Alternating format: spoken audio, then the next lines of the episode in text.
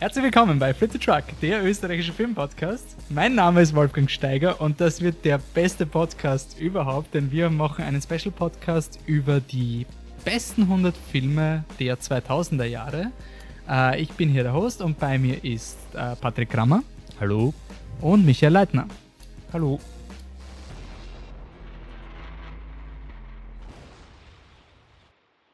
Bevor die reguläre Aufnahme beginnt, möchte ich mich noch entschuldigen. Es hat ein paar Tonprobleme gegeben mit unserer Hardware.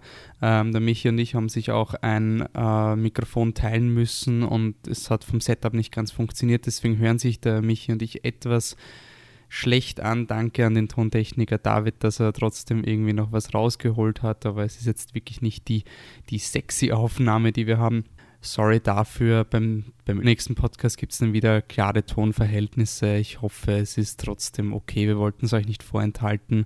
Danke für euer Verständnis und viel Spaß mit dem neuen Podcast.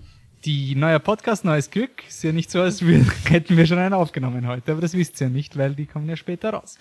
Wir haben eine Liste von BBC irgendwie gehabt und das war eigentlich nur so ein Ding, ja, ich post mal und schau, was passiert und dann sind irgendwie so, haben wir sehr viel über diese Liste diskutiert ähm, also äh, British äh, BBC ist Broadcast Company. Company. Äh, die haben eine Liste zusammengestellt, wo Filmkritiker die 100 besten Filme aus den Jahren ab 2000 eben ausgesucht haben. Und wie immer bei jeden Listen geht es eigentlich nur darum, dass man sich es anschaut und sagt, ja, die kennen sich überhaupt nicht aus, die haben nicht die richtigen Filme drin. Deswegen haben wir, jeder von uns, die Annemarie ist heute leider nicht da, weil wir haben jeder zehn Schon Filme wieder. ausgesucht, die in dies, ja, es ist wirklich bei beiden no Aufnahmen war sie nicht da. Ähm, wir haben jeder zehn Filme ausgesucht aus den 2000ern, die uns ziemlich wichtig waren. Und bevor wir da erklären, wie wir das gemacht haben und die, die Liste durchgehen, stellen wir uns noch mal kurz vor mit, weil wir positiv sind, einem Film, der uns gefreut hat, dass er von der BBC in dieser Liste drinnen war. Nämlich Michi.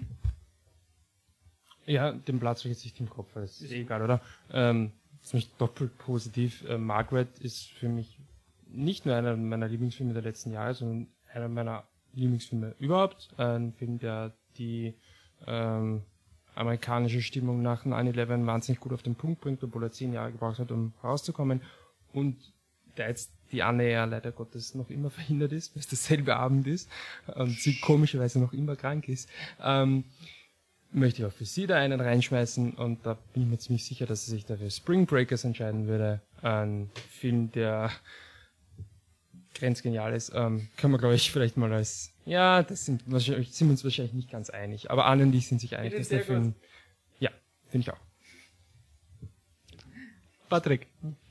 Uh, ja, ähm, ich finde es voll cool, dass Fish Tank drinnen ist, ein kleiner britischer Indie-Film, in dem Michael Fassbender wohl eine seiner ersten Rollen hatte, also zum ersten Mal so groß aufgetreten ist, der einen total fertig macht und es geht um ein, ein Mädchen, das so um die 15 ist und sich eben mit dem Freund ihrer Mutter arrangieren muss und quasi Gemeindebau in England Geschichte, die unglaublich deprimierend und traurig und emotional mitreißend ist. Ja, unglaublich traurig und deprimierend ist auch Requiem for a Dream von Darren Aronofsky. Es war der erste Film, der meine Renaissance eingeleitet hat, wo ich dann wieder gute Filme gut gefunden habe, nachdem ich Epic Movie und so gut gefunden habe, war Requiem for a Dream dann dieser, der mich rausgerissen hat. Das ist einer dieser Filme und es ist dann nachher noch einer in unseren Top 40 drinnen. Einer dieser besten Filme aller Zeiten, die ich nie wieder in meinem ganzen Leben jemals auch nur einen Frame sehen will. Es ist der Anti-Drogen-Film. Es, es, er macht einen fertig. Es ist so schlimm. Es ist einfach fantastisch und deswegen ist kein Aronofsky-Film in den 40 Filmen, die wir ausgewählt haben, weil ich finde, Requiem for a Dream reicht schon. Passt. Er ist genial. Ich liebe seine Filme und dieser Film ist auch spitze. Ist und Noah nicht in den Top 100? Noah ist mittlerweile sehr gewachsen bei mir, obwohl er schon sehr, sehr gut angekommen ist bei mir. Aber ich glaube, er war empfehlenswert. Mittlerweile wäre er sicher ein sehr gut. Alleine für die christlichen Fans. Ähm, so, wie gesagt, wir haben natürlich gesagt, die haben ja keine Ahnung von irgendwas. Es sind schon diese Filmkritiker und so. Da braucht man echte Leute, die nicht Filmkritiker sind, um gescheite Filme rauszuholen. Wir haben 40 Filme zusammengewürfelt und es soll jetzt quasi keine Belehrung sein oder eine bessere, das ist quasi einfach ein Anstoß zur Diskussion über Filme, die man endlich schauen sollte, weil ich bin einfach diese Liste durchgegangen und bin draufgekommen, fuck, es gibt echt Filme, die habe ich schon seit Ewigkeiten auf meiner, solltest du eigentlich schauen, vor allem wenn man auf Platz 1 mal Holland Drive sieht und so, da war mal was. Stimmt, irgendwas am Wie es der dorthin geschafft hat, ich weiß es nicht. Habt ihr bei An As irgendeinen Film gehabt, wo ihr gesagt habt, damn it, den sollte ich eigentlich noch? Nein, aber ich war total überrascht, dass ich, ich habe nämlich von, von 100 runter geschaut, also runter gescrollt und bin draufgekommen, da sind so viele Filme, von denen ich eigentlich noch nicht mal irgendwas gehört habe, vor allem viele nicht-amerikanische ähm, asiatische Filme, wo ich mir gedacht habe, voll leibend, da sind wirklich irgendwelche Filme, die, von denen ich keine Ahnung, worum es geht und, und die wirklich anscheinend so gut sind, dass 177 Leute sich darauf einigen können, dass die da rein können und wirklich so eine neue Playlist quasi erstellt haben für mich zum, werde ich mir mal anschauen. Ja, mir, mir geht's ja ähnlich. Genauso war ich beiden auch. Es gibt einige Filme, und was ich auch ähm, äh, spannend finde, ist immer, wenn man mit, mit anderen Leuten halt drüber reden und so, ja, voll, der war wirklich so richtig gut und kommst du auf, ja, das hast du mir schon oft erzählt und ich habe noch immer nicht geschaut und dann hast du richtig schlechtes Gewissen. Ähm, ich musste auch, also ich habe auch mal Holland Drive noch nicht gesehen, ähm, eh peinlich genug, aber ich glaube, noch länger auf meiner To-Do-Liste steht dann der zweite Platz ähm, in der Mood for Love. Ähm, habe ich auch noch nie geschafft. Wird dann hoffentlich irgendwann zweit sein. Ich habe The Will Be Blood auch noch nicht gesehen. Also ich habe Spirited Away Platz 4 gesehen. Wuhu! Der Will Be Blood ist auch wirklich lang. Sehr lang. Ja. Okay. Und jetzt haben wir unsere 40 Filme. Wir werden bei jedem Film wird einer von uns eine kurze Zusammenfassung geben und warum man diesen Film eigentlich schauen sollte. Ihr könnt uns natürlich eh wie immer belehren, dass wir keine Ahnung von Filmen haben und dass ihr bessere Filme ausgewählt habt. Darum geht's ja. Sagt es uns am Ende. Das wird euch dann der Patrick auch verkicken. Oder zwischendurch da, ne?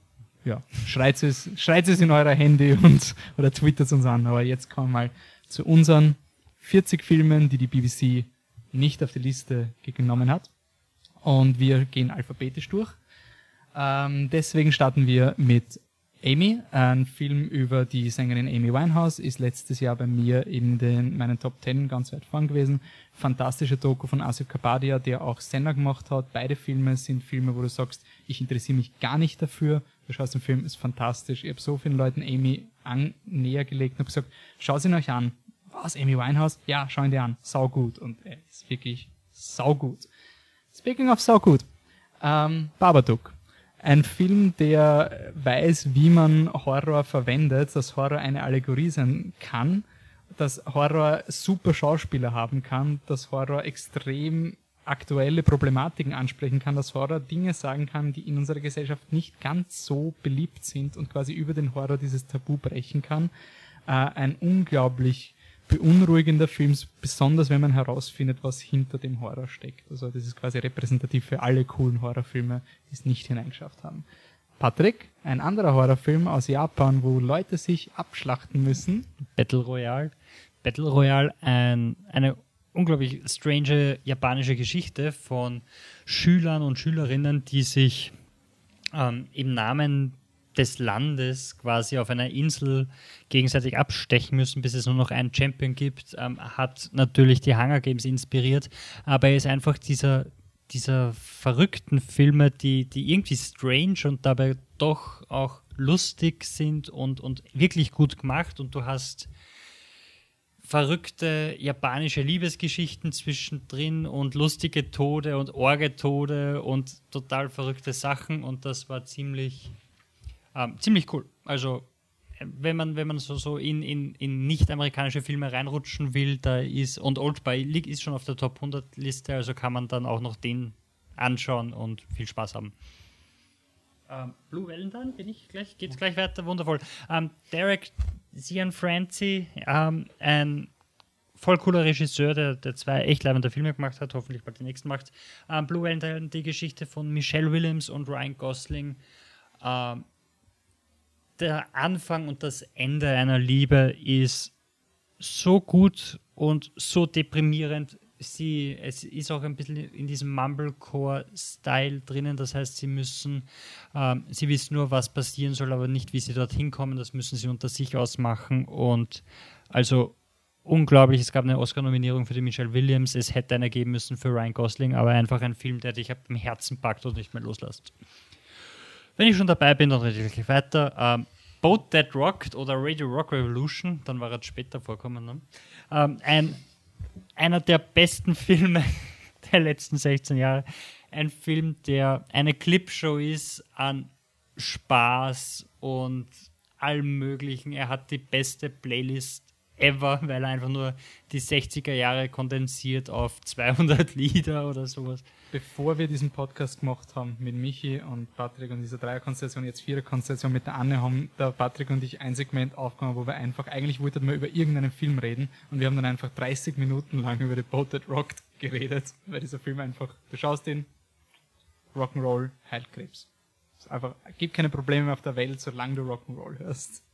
Es, er ist einfach so gut. Er, er ist der ultimative Spaßfilm. Wenn du, ich weiß nicht, wie scheiße es dir gehen muss, dass du, wenn du ihn anschaust, du am Ende nicht mitfieberst und dich freust für den Rock und den Roll und für alle. Also ein großartiger Film im wahrsten Sinne des Wortes. Noch immer ich. Okay, Ja. ähm, ein Film, der, ähm, der, den ich wirklich vermisst habe auf der Top 100 Liste und wo ich mir sicher war, dass der draufsteht, also wie könnte er da nicht draufstehen, ist der Departed von Martin Scorsese. Ähm, jetzt werden ein paar sagen, oh, aber das ist doch nur ein Remake von einem südkoreanischen oder japanischen Film namens Infernal Affairs. Ja, das stimmt, aber Departed macht es besser. Departed ändert das Ende und wird vom Nicht-Standard, äh, vom Standard-Ende zum Super-Ende. Ähm, DiCaprio, Matt Damon, Alec Baldwin und sogar Mark Wahlberg ist, Wahlberg ist gut in dem Film. War, glaube ich, sogar Hongkong nominiert. Actionfilm. Hongkong. Das ist China, ne? Ja. Ja, ja, eh. Aber nicht Südkorea. Ich habe auch Japan gesagt, also. Ich glaube, er war nominiert, ja. Also ich glaube, beide Mark- waren nominiert. Ja, ähm, wirklich, wirklich super. Das war das erste Mal, dass, dass die DiCaprio war von- nicht nominiert, er war für Blood Diamond nominiert. Ja, aber, aber da Matt Damon, oder? Mit Damon Matt Damon und, ja. Mark Wahlberg auch. Ja, ich glaube schon. Oder? Ich glaube, ja. Also um den ist der gleiche. Schauspieler. Voll. Ähm, ja, einfach ein, ein super, ein, ein super Thriller, der auch ewig dauert. Und oh, ich habe ja noch gar nicht in, in Jack Nicholson erwähnt, der ja, er ist einfach super. Er, er ist durch die Straßen Bostons mit einem Gummidildo gegangen und hat Leute erschreckt, einfach weil er, weil er Jack Nicholson ist, aber das hat nichts mit dem Film zu tun, sondern nur mit der Produktion. Ähm, super. Ähm, redet wer andere?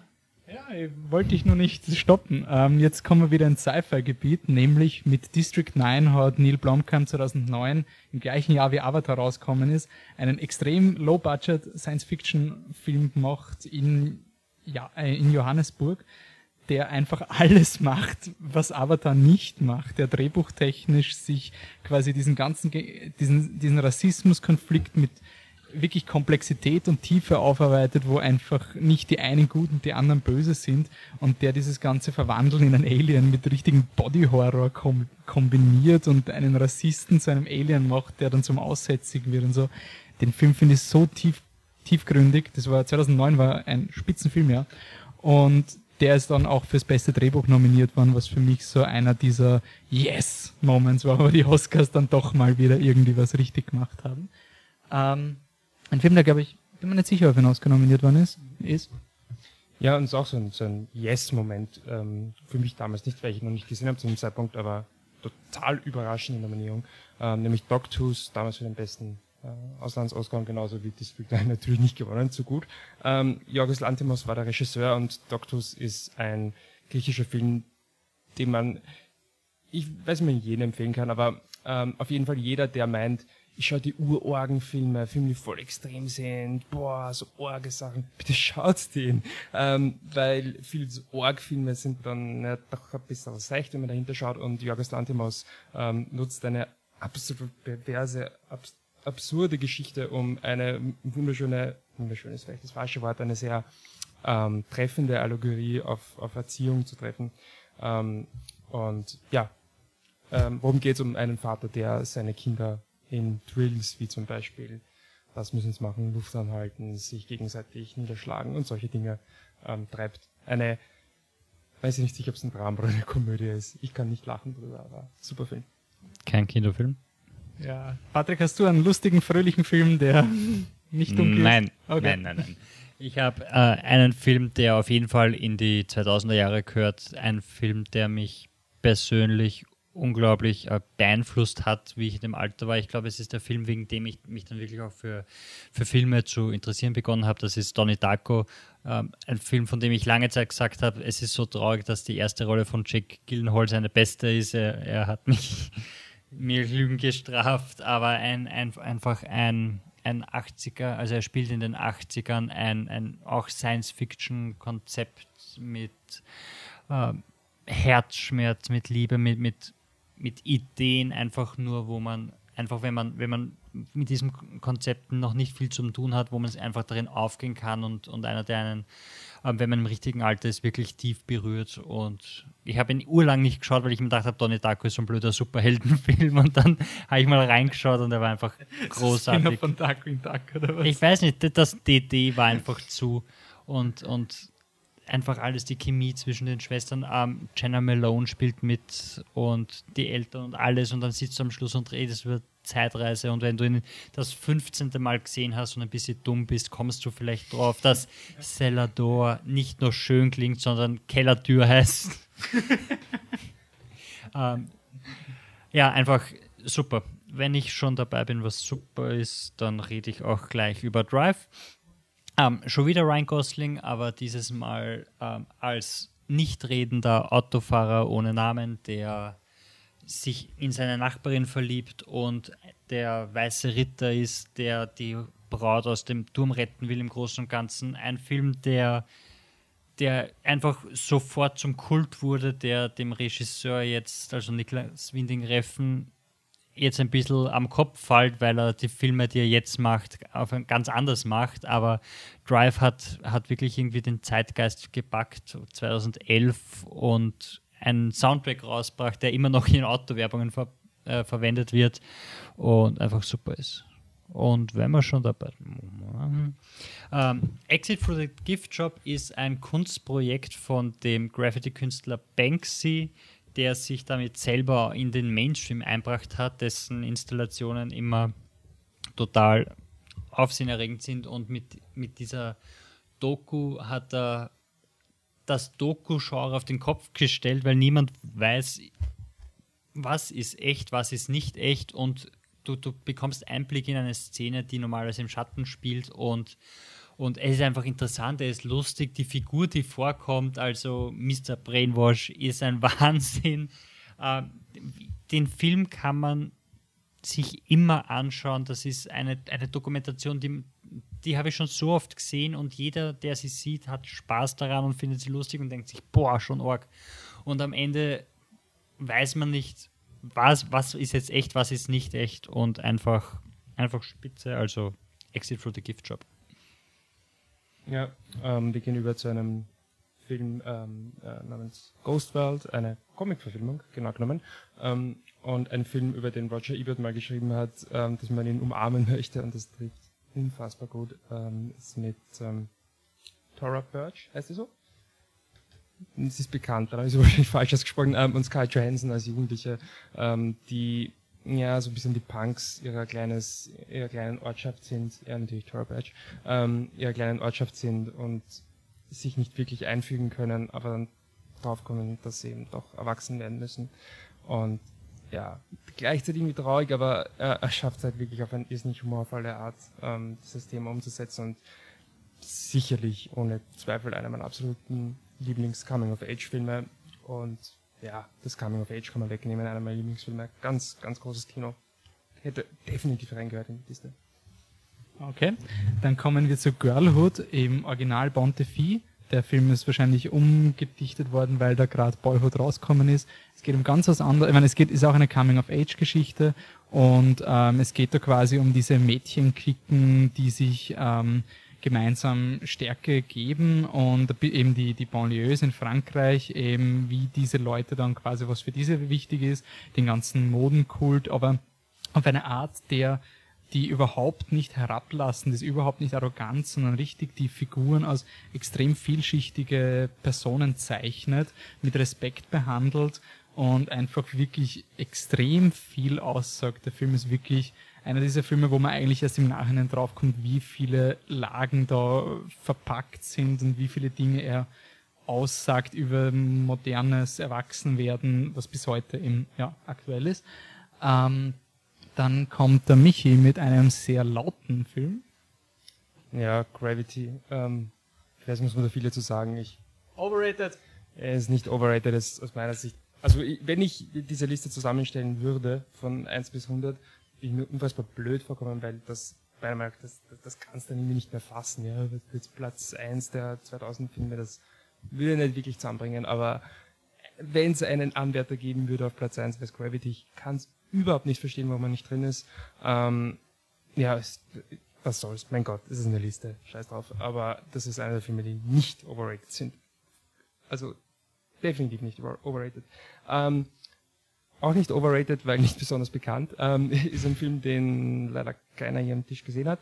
Ähm, ist äh, Guilty of Romance und natürlich vorgeschlagen ähm, von der Anne, die ein Riesenfan ist von Sion Sono, einen äh, japanischen Filmemacher. Ich werde jetzt nicht den Plot von Guilty of Romance ähm, beschreiben aus zwei Gründen. Zum einen, weil ich weiß, dass das für sie repräsentativ ist, für Sion Sono, ähm, wo sie, glaube ich, wirklich jeden Film, den sie zumindest den sie kennt, von ihm empfehlen würde.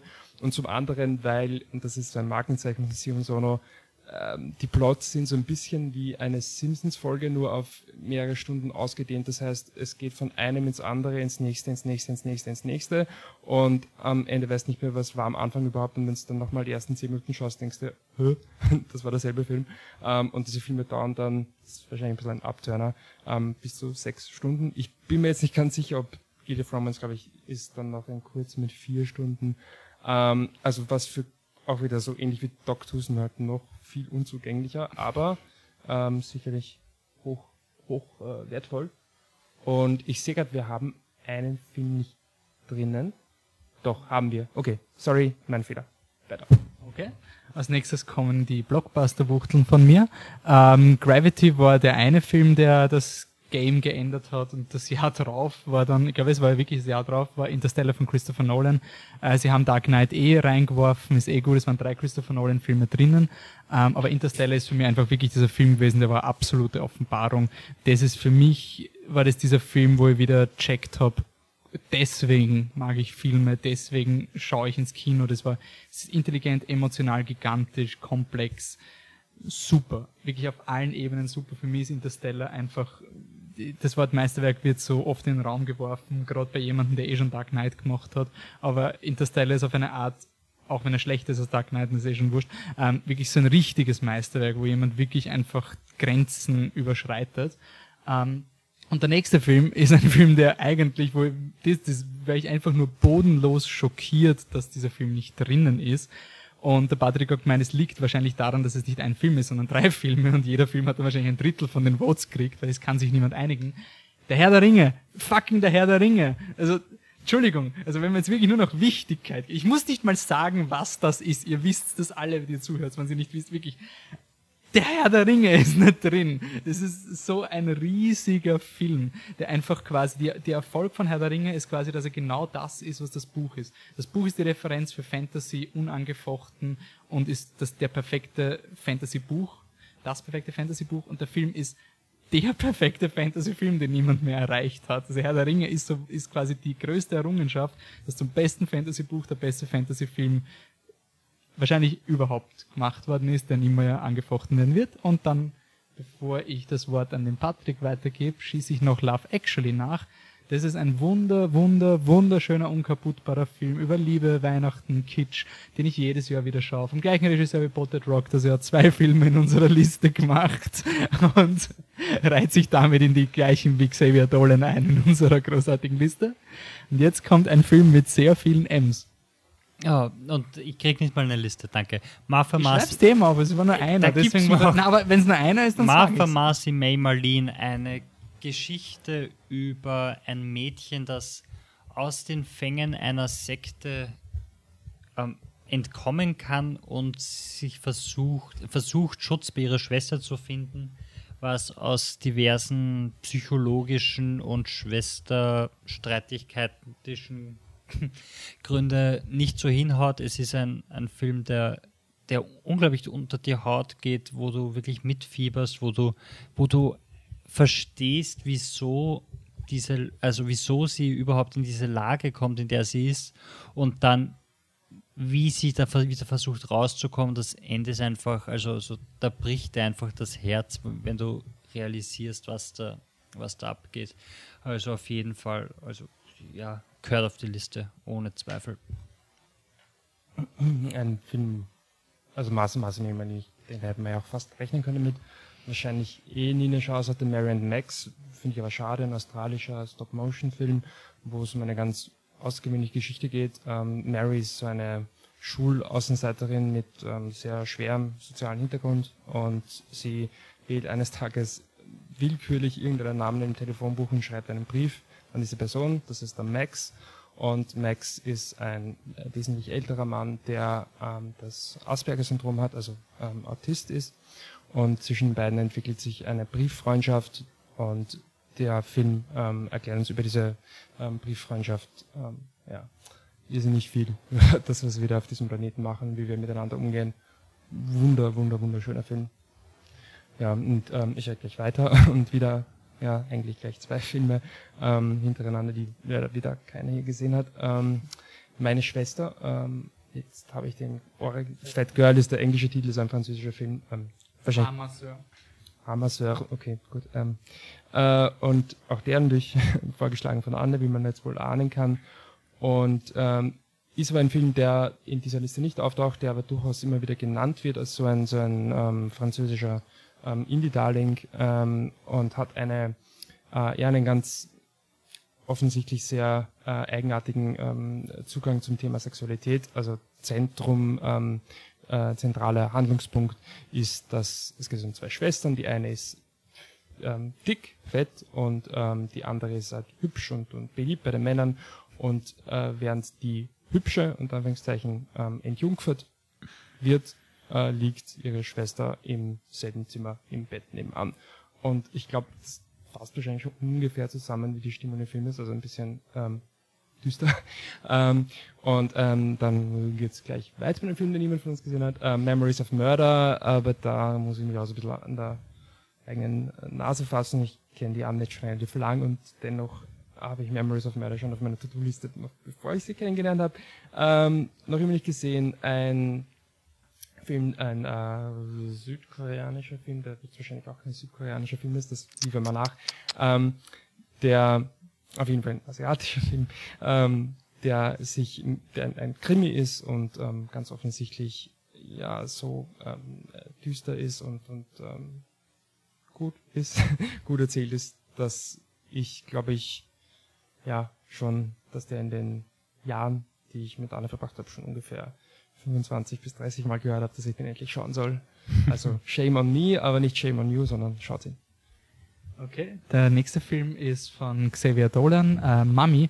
Ein Film, über den wir ja eh schon gelobt haben bis zum Umfallen. Ein Film, den was niemand wahrscheinlich auch gesehen hat, wie er rausgekommen ist, ähm, der jetzt hoffentlich dann im Nachhinein ein Publikum findet, äh, ist einfach ein, so ein toller Film über die bedrückende Beziehung zwischen einer Mutter und ihrem schwer erziehbaren Sohn und der Nachbarin, die dann in so einer Dreierkonstellation zusammen sind.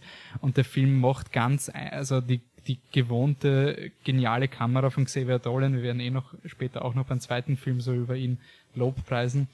Und gleichzeitig macht er einen ganz simplen visuellen Trick, der den ganzen, der den Film einfach eine Signatur gibt, an die du dich einfach erinnerst. Jeder, der diesen Film gesehen hat, erinnert sich an diese eine Szene. Und der Film ist wirklich toll und ich kann, ist immer redundant, er ist einfach super und emotional und echt und man muss ihn einfach schauen. Was Diane denkt, man auch jeder schauen sollte, ist Napoleon Dynamite. Ein Film über einen etwas komischen Schüler, der aufgrund eines Sturzes seiner Oma quasi alleingelassen wird und sein komischer Onkel kommt zu ihm. Und zudem versucht er seinen besten Freund namens Pedro ähm, zum Schulsprecher zu machen und ein Film, der innerhalb kürzester Zeit Kultstatus erreicht hat, also Napoleon Dynamite hört man eigentlich immer noch und Pedro for President ist immer noch ein geflügelter Slogan und ein Meme, das man überall kennt. Ähm, was ich dazu sagen kann, ist, Napoleon Dynamite hat einen der längsten Abspanne überhaupt, weil jeder einzelne ähm, Statist, der vorkommt ist, mit Namen genannt wird. Das heißt, der Abspann dauert ewig. Was auch wirklich lang dauert, ist der Film Prisoner. ähm, Danny Villeneuve, ein unglaublicher Filmemacher, wie wir drauf gekommen sind. Der kommt später noch einmal vor und es hätte noch einen dritten Film gegeben, der eigentlich auf die Liste gehört, den ich dann halt liebevoll ausgelassen habe für andere. Aber ähm, Danny Villeneuve hat da ein, ein Drama, ein Thriller gemacht, der, der mich ganz stark an Zodiac von äh, David Fincher erinnert. Äh, die Geschichte von, von zwei Vätern oder zwei Familien, die ihre jungen Töchter quasi entführt bekommen. Also die, die Kinder verschwinden und sie versuchen herauszufinden, wo sie sind und was mit ihnen passiert ist und greifen da auch zu, zu unglaublichen Mitteln. Ein Film, der, der düster und schwer ist, der, der wirklich spannend ist und dich mitreißt und dann vielleicht ein bisschen ein komisches Ende hat, aber das ist, dann kann man streiten, aber auf jeden Fall ein, ein, ein ganz großes Kino ganz großes Kino und Adam Sandler in einem Satz. Ähm, ja, ich glaube, wer sich ein bisschen mit Paul Thomas Anderson beschäftigt, weiß nicht nur, dass er drei Filme in dieser Liste hat, sondern auch, dass es dann durch nur um Punch Drunk Love gehen kann. Ähm, worum geht's ganz kurz? Ähm, Adam Sandler ist ein psychisch doch etwas angeknackster junger Mann, der sich in einer Frau verliebt und ist einfach eine, eine Liebesgeschichte von zwei totalen ähm, Außenseitern, von zwei sozial schwachen Außenseitern, wesentlich viel Charme und auch relativ viel Tiefgang. Ähm, und er hat so, das ist auch im Film, glaube ich, ich bin keiner, der jetzt irgendwie so, so, so Momente sich merkt, aber das ist wirklich so ein Ding, diese eine Liebesszene, wo, wo Adam Sandler meint, und das ist ohne Spaß romantisch, am liebsten würde er sie so zusammenprügeln, dass er ähm, ihre Augen rauslöffeln kann das ist romantisch, das ist wirklich romantisch, aber warum es romantisch ist, dafür müsste man an Punch Drunk Love schauen, der, ähm, ja, ein super, super, super Liebesfilm ist, äh, Liebeskomödie. Ähm, weniger lustig ist äh, Revanche ähm, von, von Götz Spielmann, ein Film, der ich glaube, das gibt wahrscheinlich jetzt eh für viele Filme da, äh, mich persönlich ein bisschen äh, wichtig ist, weil es klingt jetzt nur doof, ja, aber ich war halt auch mal jung. Ähm, wo ich gecheckt habe, ähm, österreichische Filme können eigentlich auch ganz gut sein. Und zwar auch dann, wenn sie sehr, sehr österreichisch sind. Also wenn sie dieses, ach, dieses ewige ähm, Geleier von alles ist so scheiße und alles ist so traurig und die Geschichten müssen immer urtraurig enden und düster und äh, ähm, das kann trotzdem sehr, sehr, sehr gut sein, ähm, wenn man es gut macht. Ein Film, wo sich ähm, ja die, die Kamera kaum bewegt und das sehr dazu passt, ähm, zu der Einstellung von, von Götz Spielmann, der seinen Figuren einfach dabei zuschaut, wie sie eine packende, ja, Thriller-Geschichte nennen, ähm, ja, durchleben und sicherlich einer meiner ähm, allerliebsten österreichischen Filme. Sehr empfehlenswert. Okay, der nächste Film ist im gleichen Jahr rausgekommen, in dem die Artist dafür gelobt wurde, dass er so viel ohne Worte sagt. Und in meinen Augen ist dieser Film, hat dieses Lob eigentlich verdient, weil es hat einen komplett stumm, fast komplett stummen Haupt, Charakter, der komplett computeranimiert ist. Es geht um Rise of the Planet of the Apes mit Andy Serkis als Caesar, der einfach so vielschichtig ist und wir haben bei ähm, Lights Out darüber geredet, über perfekt gepaste Filme kurzzeitig, also so, wenn sie wirklich die richtige Laufzeit haben. Und Rise of the Planet of the Apes, das ist für mich der am besten geschnittenste Film. Da ist kein Fett dran und er, hat, er ist trotzdem nicht hektisch. Und es tut mir immer im Herzen weh, wenn ich zu den Leuten sage, welche Blockbuster kann man sich anschauen. Schau dir Planet der Affen an. höre ich immer, ja, na, den habe ich gesehen, der war scheiße. Und dann bricht mir immer das Herz. Aber mittlerweile bin ich draufgekommen, die meinen alle den scheiß Tim Burton Film. Es hat niemand mitgekriegt, dass es einen neuen Planet der Affen Film kriegt. Es tut so weh, wenn du sagst, den Planet der Affen Film. Ja, nein, der war scheiße. Ja, der Tim Burton Film war scheiße. Das ist eklig. Aber dieser neue Film, das ist erst ein Remake, was niemand wollte, was besser ist als alle Filme, die dort vorkommen, sondern der eine super herzerwärmende Geschichte erzählt und der ein einziges Wort hat, so im dritten Akt, wo man immer die Ganselhaut aufsteht, wenn dieses Wort endlich fällt, weil der Film genau auf diesen ultra perfekt inszenierten Moment hinläuft, dass du einfach, wow, der, der packt mich einfach jedes Mal wieder. Also der, Film, der Film ist mir neben Interstellar wirklich, glaube ich, am wichtigsten. Ja, was dich auch auf jeden Fall packt, ist der nächste auf der Liste. Ähm, Sicario, wieder von Danny Villeneuve. Ähm, eine Geschichte, die wohl leider, leider wirklich zeitlos ist über die Drogenkriege an der mexikanischen Grenze. Ähm, man bekommt Einblicke in, in die Geschichte, wie, wie arg diese Drogenkartelle regieren. Du, du bekommst aber eine, eine Geschichte darüber, wie männerdominiert die Welt ist, wie schwierig es ist für eine Frau darin Fuß zu fassen und wie scheiße es einfach ist, dass, dass Frauen teilweise wirklich einfach machtlos sind und nicht, dass die Welt zu was Besserem ändern können und die, den spannendsten Stau der Kinogeschichte. Und mehr gibt es jetzt nicht sagen, auf jeden Fall anschauen, so schnell wie möglich. Ähm, auch anschauen sollte man sich Steve Jobs, da sind ein paar Lachen, weil äh, da geht es ja überhaupt nicht um Steve Jobs und ja, und das ist das Gute dran. Ähm, eine ja, ich glaube, das ist auch ein Film, wo wir erst vor relativ kurzer Zeit geredet haben.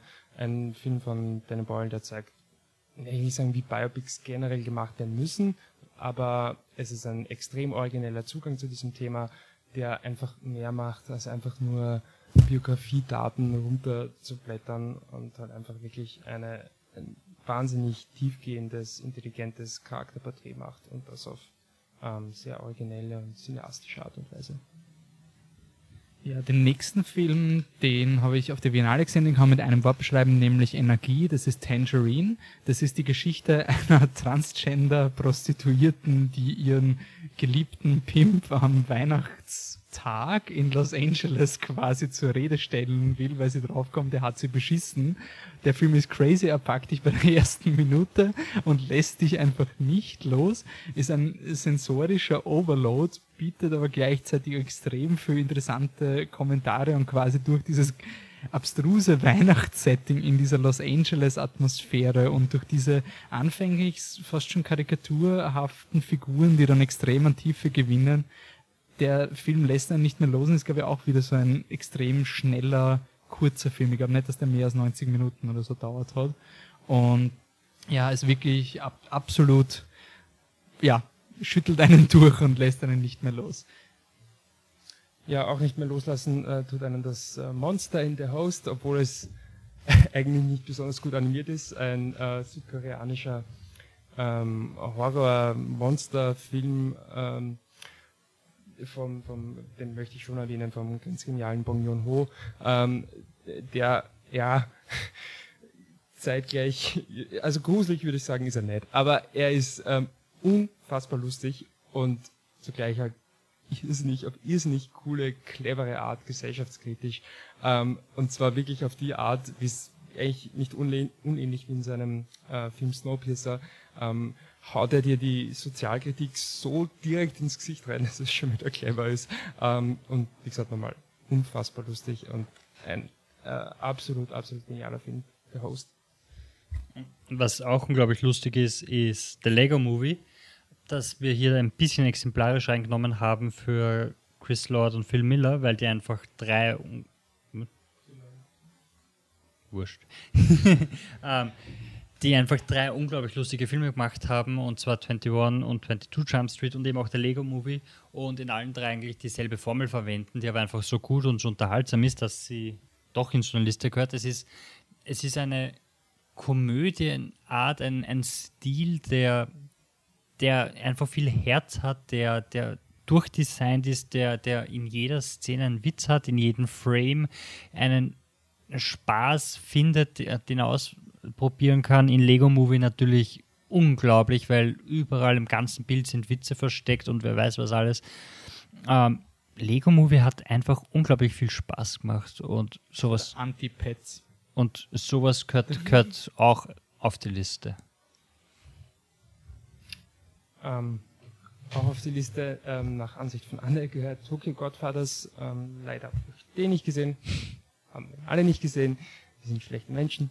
Ähm, Tokyo God Godfathers ist ein Anime von Satoshi Kon, ähm, von dem ich auch äh, Millennium Actress noch erwähnen will, weil den habe ich gesehen und der ist großartig. Ähm, ja, äh, was soll's, Tokyo Godfathers ist ähm, so ein bisschen ein, ein, ein, Film, der relativ oft, glaube ich, zu Weihnachten so auf RTL zu finden ist, ähm, weil er auch ein Weihnachtssetting hat und hat eine, ähm, also Kenner von Anime wissen natürlich eh, dass das Anime-Spektrum sehr, sehr breit ist, aber weil sich vielleicht damit nicht so stark auseinandersetzt. Es gibt natürlich auch Anime mit ähm, bodenständigen, bodenständiger Handlung und ähm, hier geht es eben um äh, drei äh, relativ äh, arme Personen, die, glaube ich, ein, ein äh, Baby finden und ähm, ist ein richtiges Epos, glaube ich, ich so weiß, ähm, das ja auch so ein Film ist, äh, den, man, den man immer wieder hört und der eigentlich jeden, der ihn gesehen hat, ähm, sehr beeindruckt hat.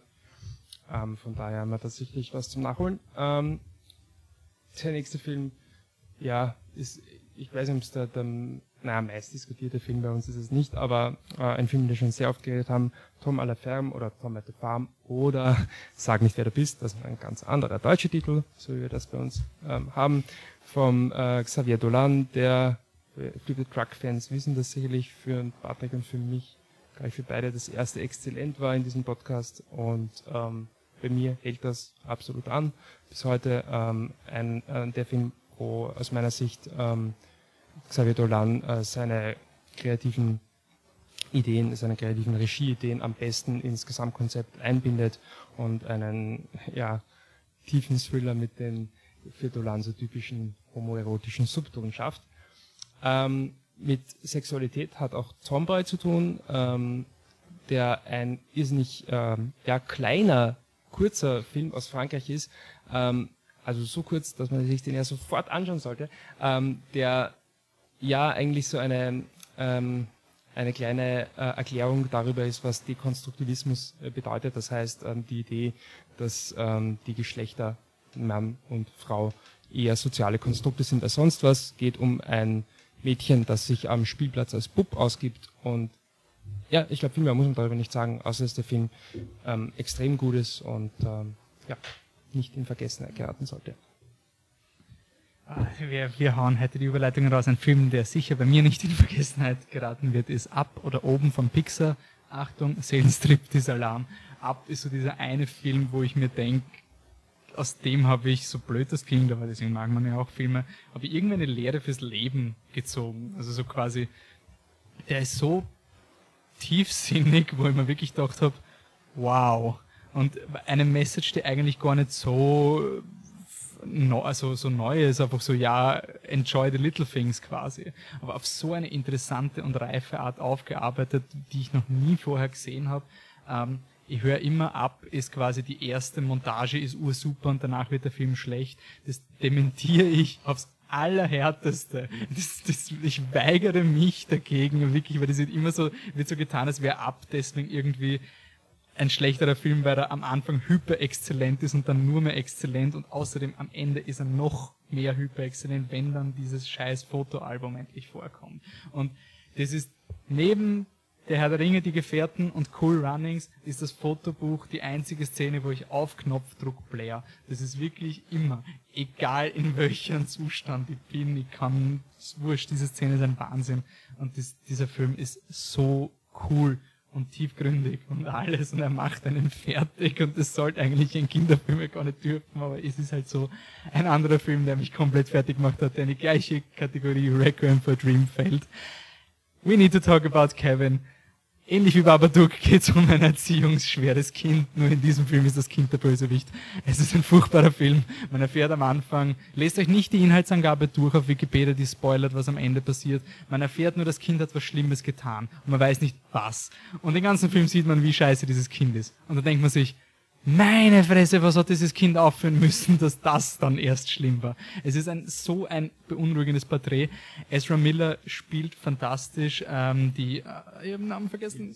Tilda Swinton ist natürlich wie immer phänomenal. Und an alle Comicbuch-Fans, ich habe dann immer so gelesen, The Flash wird gecastet, Ezra Miller ist The Flash. Und alle haben gesagt, yeah, wir wollen den Grant Cast als The Flash sehen. Das ist wirklich so, holy shit, die haben den Ezra Miller, der ist so ein Hochkaliber Schauspieler. Wenn ihr Comicbuch-Fans seid, und dann schaut, und ihr seid euch nicht sicher, ob ihr auf Flash gehypt sein sollt wegen einem Schauspieler, dann schaut euch We Need to Talk About Kevin an. Der Typ ist phänomenal. Also das ist wirklich so gut. Ich verstehe noch nicht, warum er kein Bösewicht spielt. Aber super, super, super, super und ich würde ihn nie wieder sehen.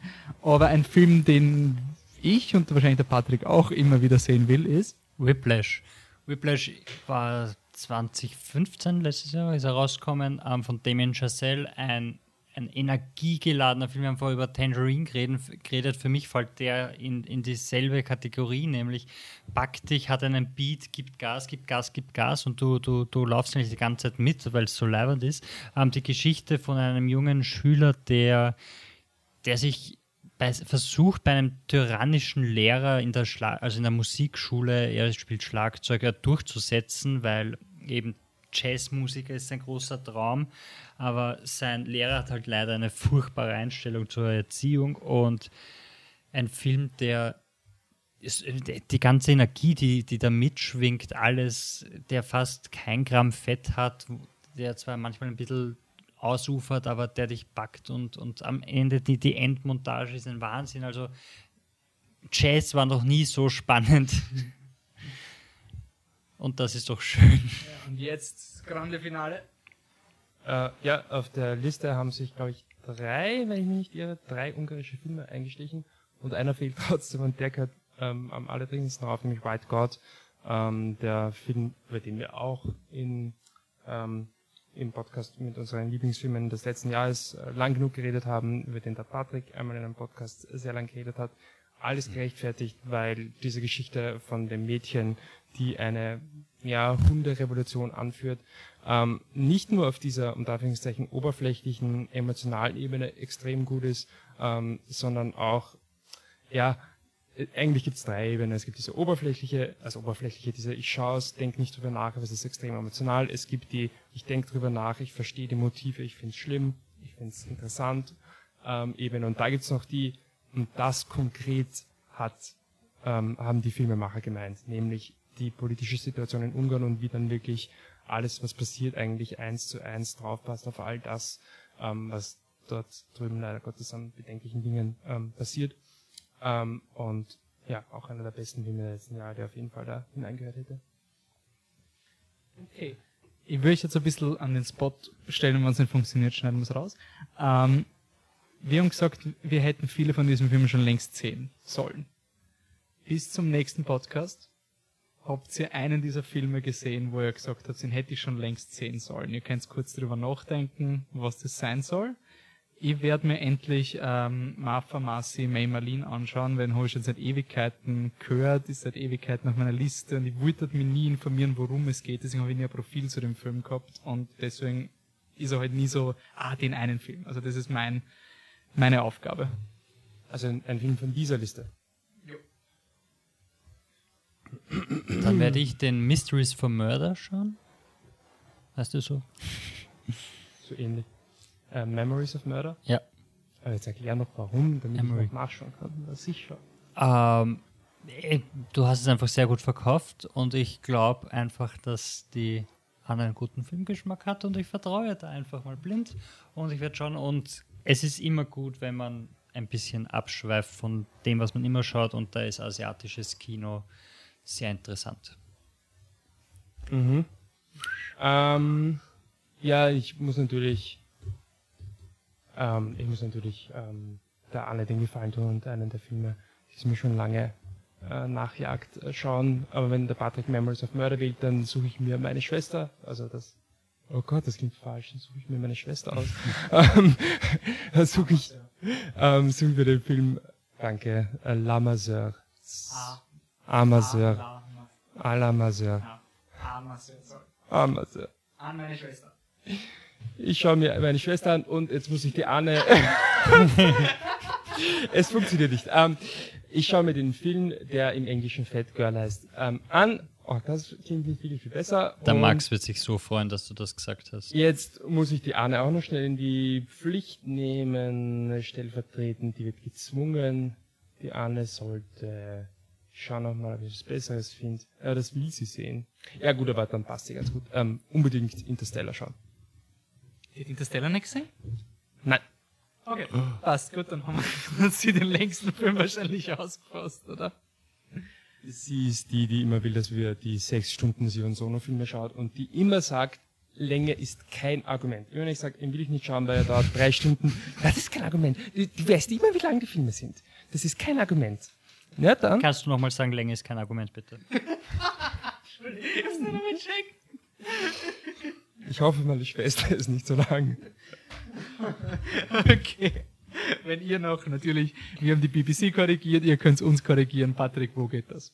Überall auf Facebook, facebook.com slash flipthetruck, auf Instagram, wenn ihr, ich weiß nicht, irgendeinen Film habt, der, wo ihr denkt, ihr gehört drauf ihr habt die DVD daheim, macht einfach ein Foto, haut es auf Instagram, schickt es uns at flipthetruck in einem durch. Auf Twitter kann man in 140 Zeichen alle Filme nennen, die man will. At flip-the-truck. Ähm, Wenn es noch andere Nolan-Filme gibt, die in die Liste gehören, dann sagt es im Wolfi. Ja, ihr könnt es auf Dancing Robot sagen, in einem durch, ohne G. Und äh, Michi, wenn ich mich noch über, wenn ich mich noch länger mit dir unterhalten will. Dann ähm, auf hipstersaurier und äh, also Twitter und dann noch, wenn ihr, während ihr eine sechsstündige Sion Solo Filme schaut und euch zwischendurch beschweren wollt, weil es so fürchterlich ist, dann macht ihr das bei at Viennese Cat, also Wiener Katze auf Englisch. Ist für Anne leicht länger kein Argument. Ich schweige. Patrick, ich habe keine Überleitung. At Existent Coffee auf allen Kanälen. Auch Snapchat. Auf er ist der Snapchat. einzige Snapchatter von uns. Wie, soweit wir wissen, ich bin mir sicher, die Anne und der Micha haben Snapchat, aber sagen sonst nicht. Die haben nämlich auch Instagram. Ja, die haben auch Instagram und die sagen heißen sonst genauso, nicht. also zumindest die Anne heißt genauso wie Ja. die, ich weiß nicht, Und der Michi heißt, glaube ich, irgendwie ähnlich. Oh ja, Ähm, ich habe Instagram, ich habe überhaupt keine Ahnung, wie ich das heiße. Ich weiß jetzt auch nicht. Aber, aber die haben und, und haben uns und vor allem euch vorenthalten die Ja, ganze ich war Zeit. total schockiert, dass das irgendwie plötzlich folgt mir wie ein Nieskette und dachte, Alter, Alter, das ist ein Vertrauensbruch sondermaßen. Okay, passt. Nur ganz kurz anmerken, dass der Wolf es verpasst hat, ähm, schönen Anspielungen auf Existing Coffee mit einem verlängerten Schwarzen überzuleiten.